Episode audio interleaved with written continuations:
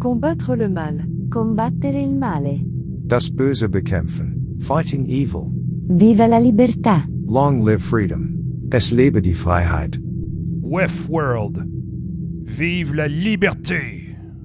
Disto News.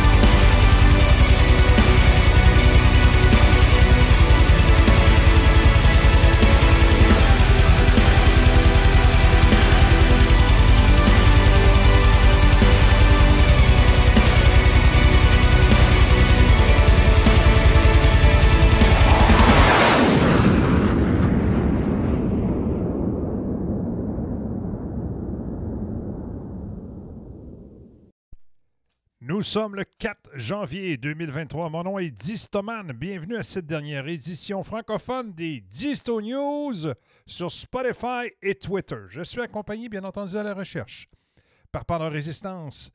Depuis le Saguenay de Marie-Ève, depuis Monkeypox, Montreal, de Colette et ses recettes et de Distodog, Disto News. Quelle est notre mission? Agréger les informations, réunir des éléments distincts pour former un tout homogène, un résultat, quelque chose d'écoutable.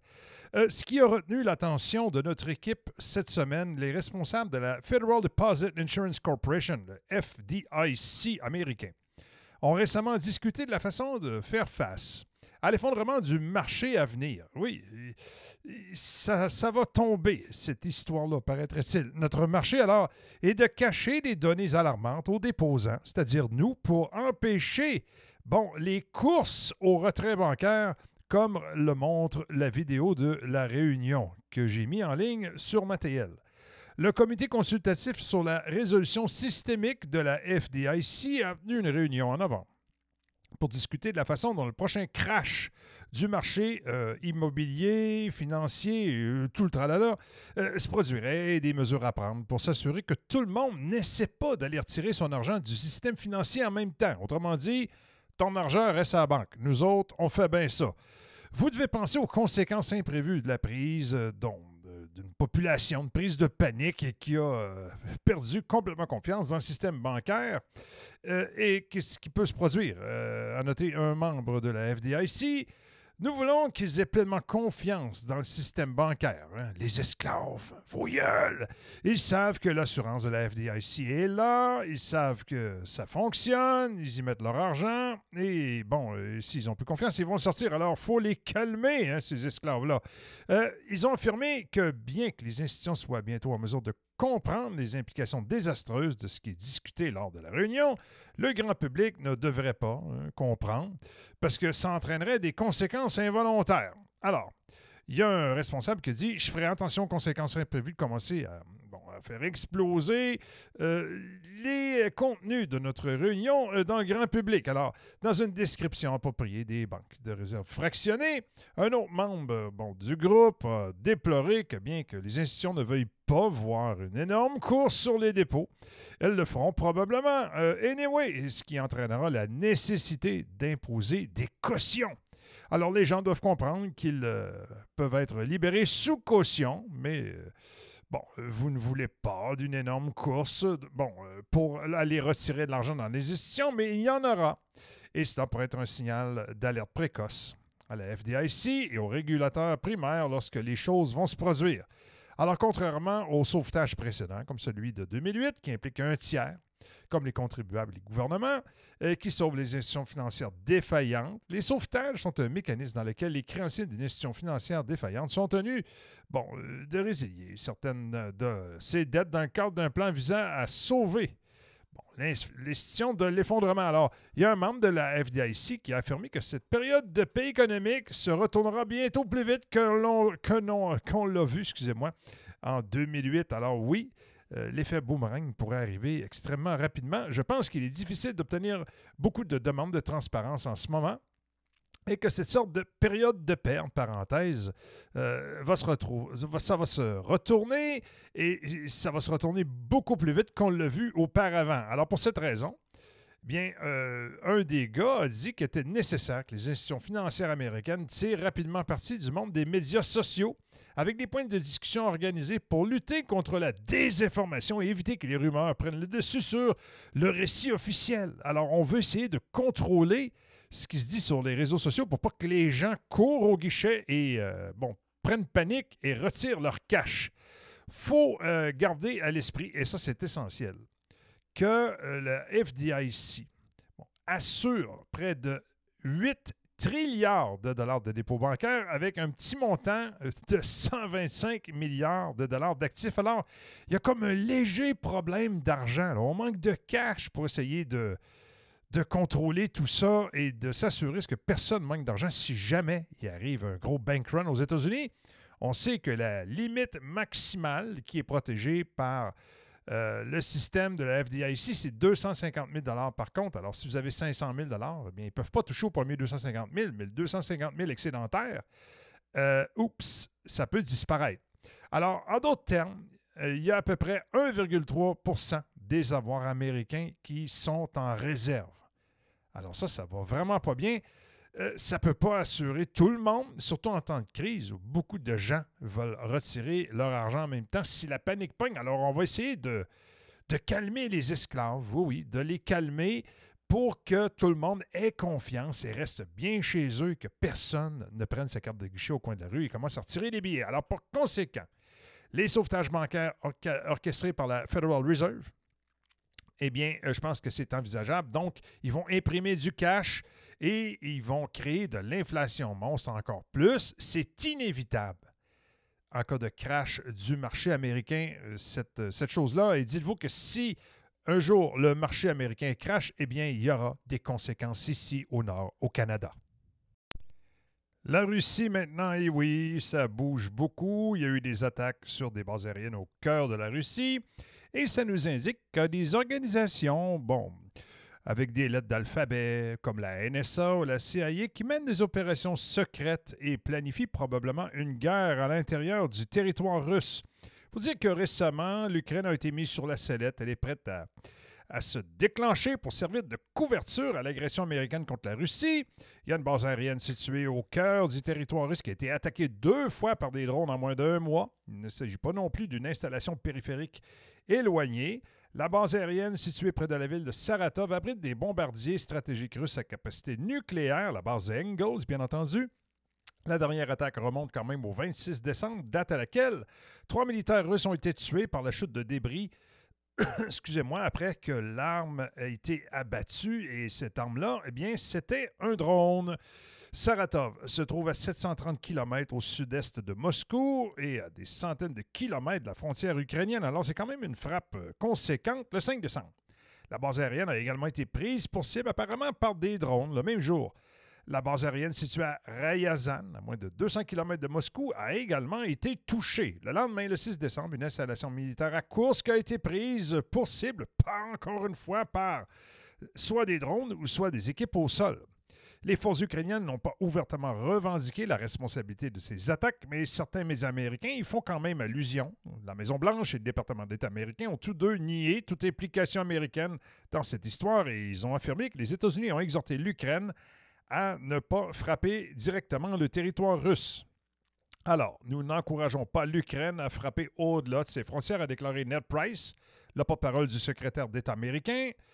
Anthony Blinken, bien entendu, néanmoins, la question se pose, bon, c'est de savoir comment les drones parviennent à pénétrer si profondément dans le territoire russe pour lancer des frappes sur des cibles stratégiques et, bien entendu, euh, des éléments composants de la triade nucléaire russe. C'est très discutable tout ça. Est-ce que, dans le fond, euh, la défense aérienne russe, c'est un tic de papier? N'arrivez pas avec des arguments comme quoi, oh non, non, il laisse passer. Non, il, se passe quelque chose, mesdames et messieurs. Alors, ça semble très peu plausible que des drones offensifs puissent se déplacer sans être détectés sur des centaines de kilomètres au-dessus de l'espace aérien russe.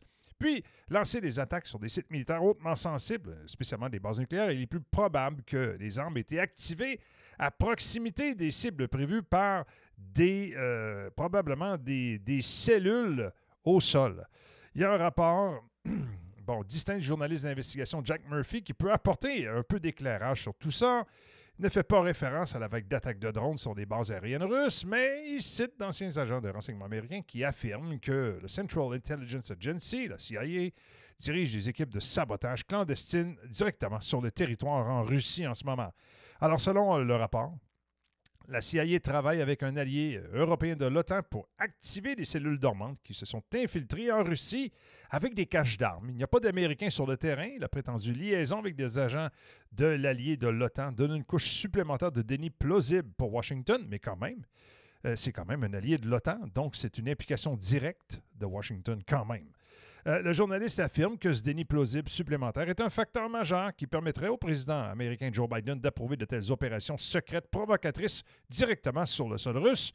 Il y a de nombreux rapports qui font état d'explosions mystérieuses dans toute la Russie depuis le lancement de l'opération militaire spéciale en Ukraine hein, en février dernier.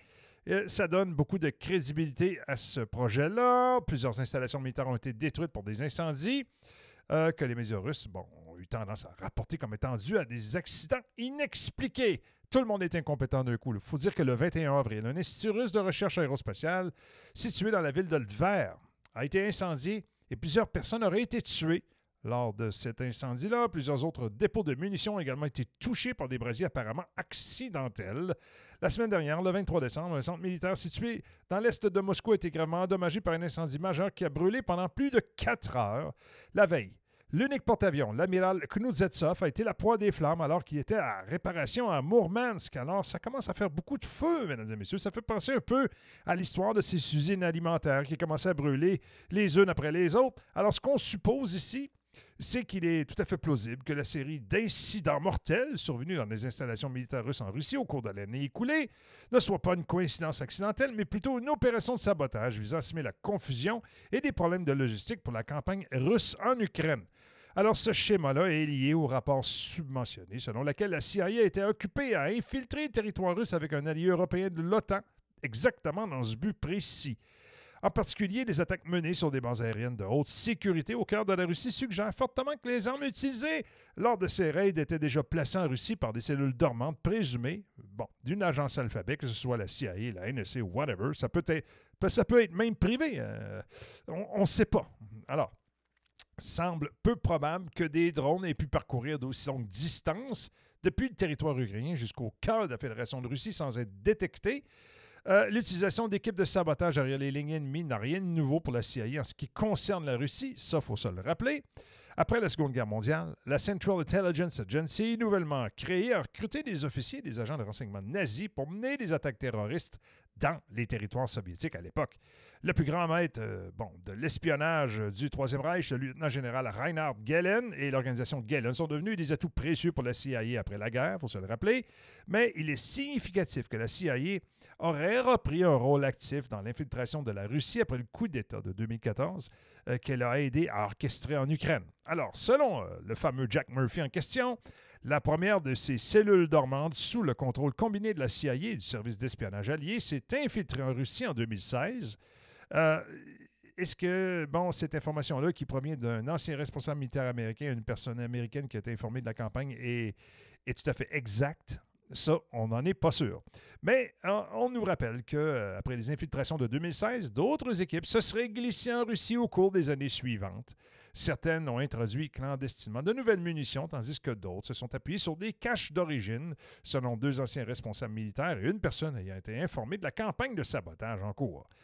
Euh, ce que cela signifie, eh bien, c'est que les planificateurs de guerre américains anticipaient pleinement la guerre actuelle par procuration en Ukraine contre la Russie. Il faut dire qu'ils l'ont quand même, euh, bon, un peu, euh, un peu accéléré cette guerre-là. Hein. Cela corrobore les aveux des chefs de l'OTAN, de l'ancienne chancelière allemande Angela Merkel, selon lesquels le régime post-coup d'État de Kiev était préparé à la guerre contre la Russie.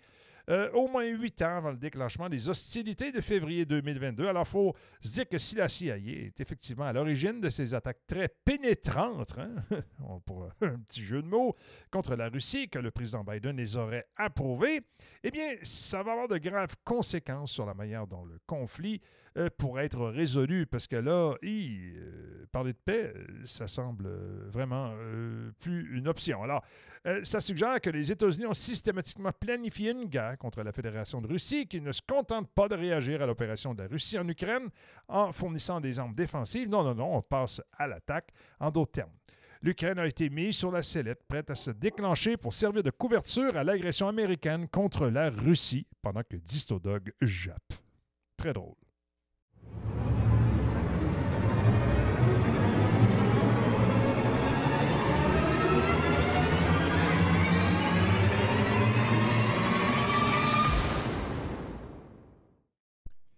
Et oui, quand on enregistre, il se passe souvent des choses qui sont euh, littéralement imprévues. L'administration Biden s'est jusqu'à présent abstenue d'envoyer des missiles de plus longue portée en Ukraine. Elle craint une réaction russe sévère si elle changeait cette politique-là.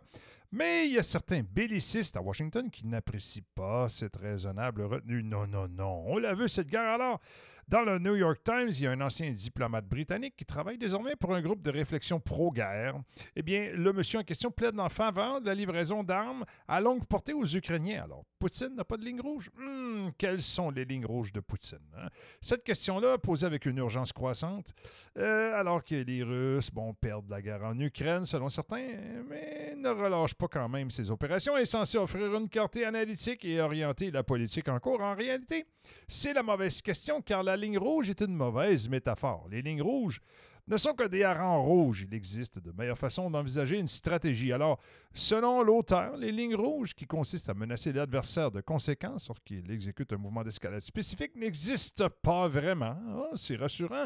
Les lignes rouges sont mobiles. La réponse à une violation de ligne rouge a un coût pour celui qui a tracé la ligne rouge et les lignes rouges invitent à la tromperie, selon l'auteur. Après avoir consacré plusieurs centaines de mots à l'argument selon lequel les lignes rouges sont un concept inutile, l'auteur affirme que l'Occident devrait en tracer une très grande. Les préoccupations concernant les lignes rouges de la Russie sont motivées avant tout par la crainte que les Russes ne recourent à une certaine petite escalade nucléaire de rien du tout. Ah bon, l'Occident devrait éviter cela en dissuadant les Russes, plutôt qu'en se retenant ou en faisant pression sur l'Ukraine pour qu'elle se retienne aussi de peur de provoquer l'ours. Euh, il peut le faire en communiquant avec la certitude de conséquences graves si les Russes utilisent des armes nucléaires, par exemple. Alors, pour mémoire, la Russie n'a jamais menacé d'utiliser des armes nucléaires en Ukraine. C'est l'administration Biden qui prétend que la Russie l'a fait. Nuance. Alors, pour communiquer avec euh, l'Occident, c'est-à-dire les États-Unis, eh bien, on exécute une conséquence grave X si la Russie fait Y. Alors, c'est tracé une, une grosse ligne rouge, bien, bien rouge.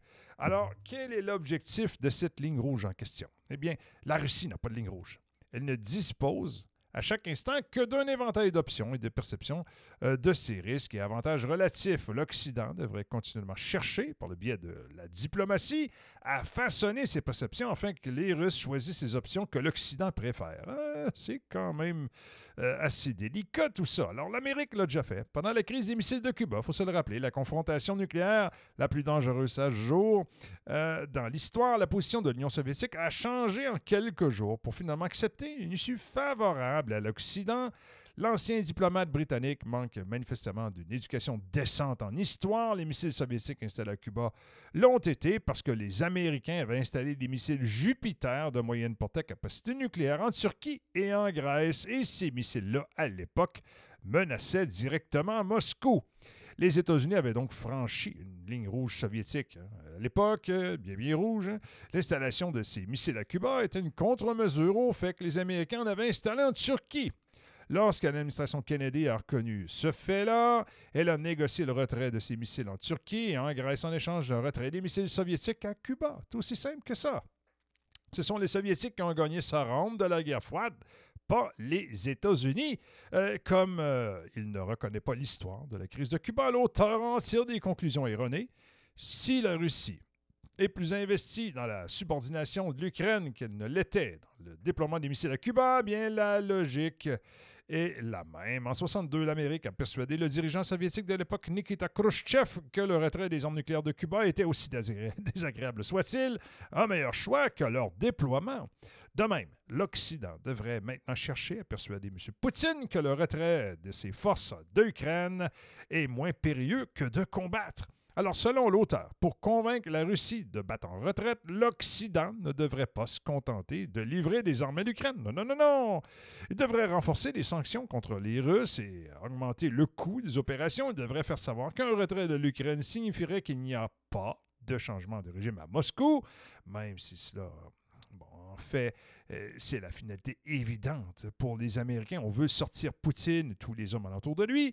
Alors poursuivez avec fermeté et détermination ces opérations de mise en forme diplomatique à la pluie de la campagne militaire ukrainienne peuvent faire en sorte que l'option la moins mauvaise, euh, bon, du côté russe, s'aligne sur ce que souhaite l'Occident, beaucoup plus puissant, bien entendu. Une telle stratégie est la contrainte de l'acceptation des lignes rouges. Alors, Poutine ne devrait pas être autorisé à définir des limites de la politique occidentale. Cette stratégie nécessite une réflexion rigoureuse, pas des métaphores paresseuses, comme une ligne rouge, par exemple. Une métaphore paresseuse revient à s'opposer aux fameuses lignes rouges tout en, en en traçant de nouvelles. Une métaphore paresseuse, c'est réinventer l'histoire pour en tirer la conclusion voulue, mais erronée. Alors, euh, euh, bon, ce que je dis, c'est pas une pensée rigoureuse, mais c'est un charabia confus. Alors, dès qu'il euh, deviendra évident pour tout le monde que l'Ukraine est en train de perdre la guerre, l'administration Biden livrera probablement davantage d'armes à longue portée aux Ukrainiens en leur conseillant de les utiliser contre la Russie. La Russie, eh bien, elle va répondre à cela, très probablement pas en Ukraine, mais dans un endroit où, euh, à un moment, où cela euh, fera beaucoup plus mal aux Américains que tout ce que l'on peut imaginer qu'ils pourraient faire en Ukraine. Maintenant, en 2022, oui, on fait un petit flashback. Qu'est-ce qui s'est passé en 2022? Eh bien, c'est, euh, selon moi, l'année qui a marqué la fin de l'hégémonie américaine. Alors, la guerre en Ukraine a quand même dominé hein, au cours de l'année dernière. Nous, on est là-dedans depuis février. C'est épuisant. D'autres crises mondiales de flambée des coûts énergétiques alimentaires sont des dommages collatéraux causés par le conflit en cours. La guerre en Ukraine a dominé, bon, euh, toutes les unes des, des médias au travers le monde. D'autres crises mondiales de flambée des coûts énergétiques se sont profilées à l'horizon. Le conflit n'est pas, excusez-moi, euh, simplement localisé au centre de l'Europe ou à la porte de la Russie, impliquant un régime anti-russe réactionnaire à Kiev. Le conflit représente une confrontation historique entre les États-Unis et leurs alliés dans l'alliance militaire de l'OTAN qu'ils mènent et la Russie. La confrontation a été présentée euh, sur la table et tout est prêt depuis très, très, très longtemps, hein, depuis même les années 60. Alors, euh, euh, ça n'a pas eu à se produire de cette manière violente et atroce, mais ça s'est quand même produit. La Russie avait longtemps averti les Américains et ses partenaires de l'OTAN que l'expansion de l'Alliance vers les frontières de la Russie était une menace stratégique inacceptable pour sa sécurité. Les avertissements de Moscou sont restés, bon, euh, sans appel, on s'en foutait année après année. Et il faut se dire qu'il y a près d'un an, la Russie a offert un dernier moyen diplomatique d'éviter le conflit en cours en faisant appel à un traité de sécurité globale basé sur le principe précédemment accepté de sécurité indivisible. Cette initiative diplomatique a été rejetée, euh, bien entendu, par Washington et ses partenaires européens. Moscou avait averti à plusieurs reprises qu'elle n'accepterait pas la poursuite de la militarisation du régime de néo-nazis de Kiev, huit ans de guerre de faible intensité contre les russophones de l'ex- euh, l'ex-est de l'Ukraine. bon, ça aurait dû cesser. La militarisation de l'Ukraine par l'OTAN et son adhésion vantée à l'Alliance était la ligne rouge de la Russie. Ce sont les Américains et leurs partenaires de l'OTAN qui ont choisi de franchir cette ligne-là. Dans ce cas, le président russe Vladimir Poutine a promis de prendre des mesures militaires et techniques. Le dépêchage militaire du régime de Kiev, qui a commencé le 24 février, en a été le résultat. C'est ce qui s'est passé. C'est une quasi-guerre entre l'OTAN et la Russie. L'Ukraine a été inondée d'arsenals qui proviennent des pays de l'Alliance atlantique. Des attaques sont perpétrées au plus profond de la Russie et les politiciens les experts occidentaux, bien, euh, ils sont insouciants et imprudents sur l'assassinat des dirigeants russes et euh, ils veulent euh, mettre de la pression pour un changement de régime à Moscou. Alors, ce qui est clair, euh, c'est que l'Ukraine a été euh, l'occasion de libérer des plans impériaux de longue date, euh, des plans américains pour attaquer la Russie, la richesse naturelle de la Russie. Eh bien, c'est un prix convoité bon, pour les ambitions de Washington en matière d'hégémonie mondiale. La guerre en Ukraine a donné des gains partiels à Washington pour le moment. L'Europe a été plus que jamais subordonnée à une tutelle américaine. Ah, ça, c'est intéressant. La vente de gaz et surtout d'armes à l'Europe a profité à l'économie capitaliste en plein essor de l'Amérique.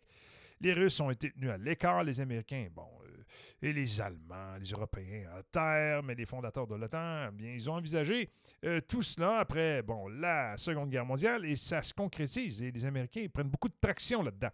Les relations géopolitiques entre les États-Unis et l'Ouest et l'Union soviétique, bon, la Russie ont longtemps été ponctuées par des épisodes de détente, comme l'a noté le regretté euh, Rudy Stephen F. Cohen dans son dernier livre War with Russia, alors dans les années 30. Il y a eu une détente après que les États-Unis aient finalement adhéré bon, à la reconnaissance de la souveraineté de l'Union soviétique. À l'époque, cette détente a produit une alliance opportune afin de vaincre l'Allemagne de Hitler. Mais dès que le Troisième Reich a été vaincu, les Américains et leurs alliés britanniques se sont, sont rapidement passés une nouvelle ère d'hostilité connue sous le nom de, de la fameuse guerre froide. La détente a repris après la présidence de John F. Kennedy dans les années 60 en raison de la crainte de destruction mutuelle assurée par une guerre nucléaire. Plusieurs traités historiques sur le contrôle des armements ont été négociés au cours des décennies qui ont suivi. Cependant, à la suite de l'effondrement de l'Union soviétique en 1991, les Américains ont rapidement adopté une nouvelle vague impériale et un mépris pour la Fédération de Russie. La notion arrogante de superpuissance unique et de domination plein spectre s'est emprise et ça a pris de la traction malgré les promesses antérieures. Les Américains, leurs véhicules de l'OTAN pour la puissance militaire américaine, ont empiété sur les frontières de la Russie, doublant plus que leur adhésion sur une période de 30 ans.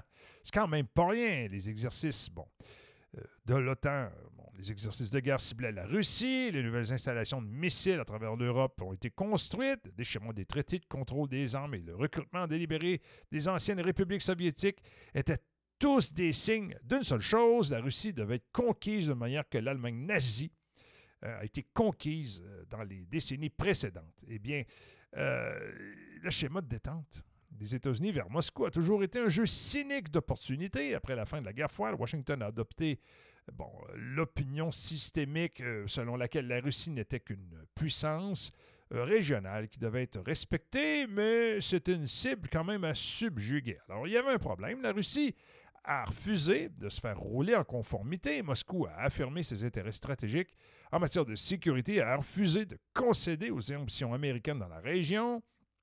L'intervention militaire de la Russie à la fin de 2015 pour défendre son allié syrien, bon, dans une guerre de changement de régime dirigée encore une fois par euh, bon, Washington à l'aide de procurations euh, terroristes, en a été une démonstration audacieuse.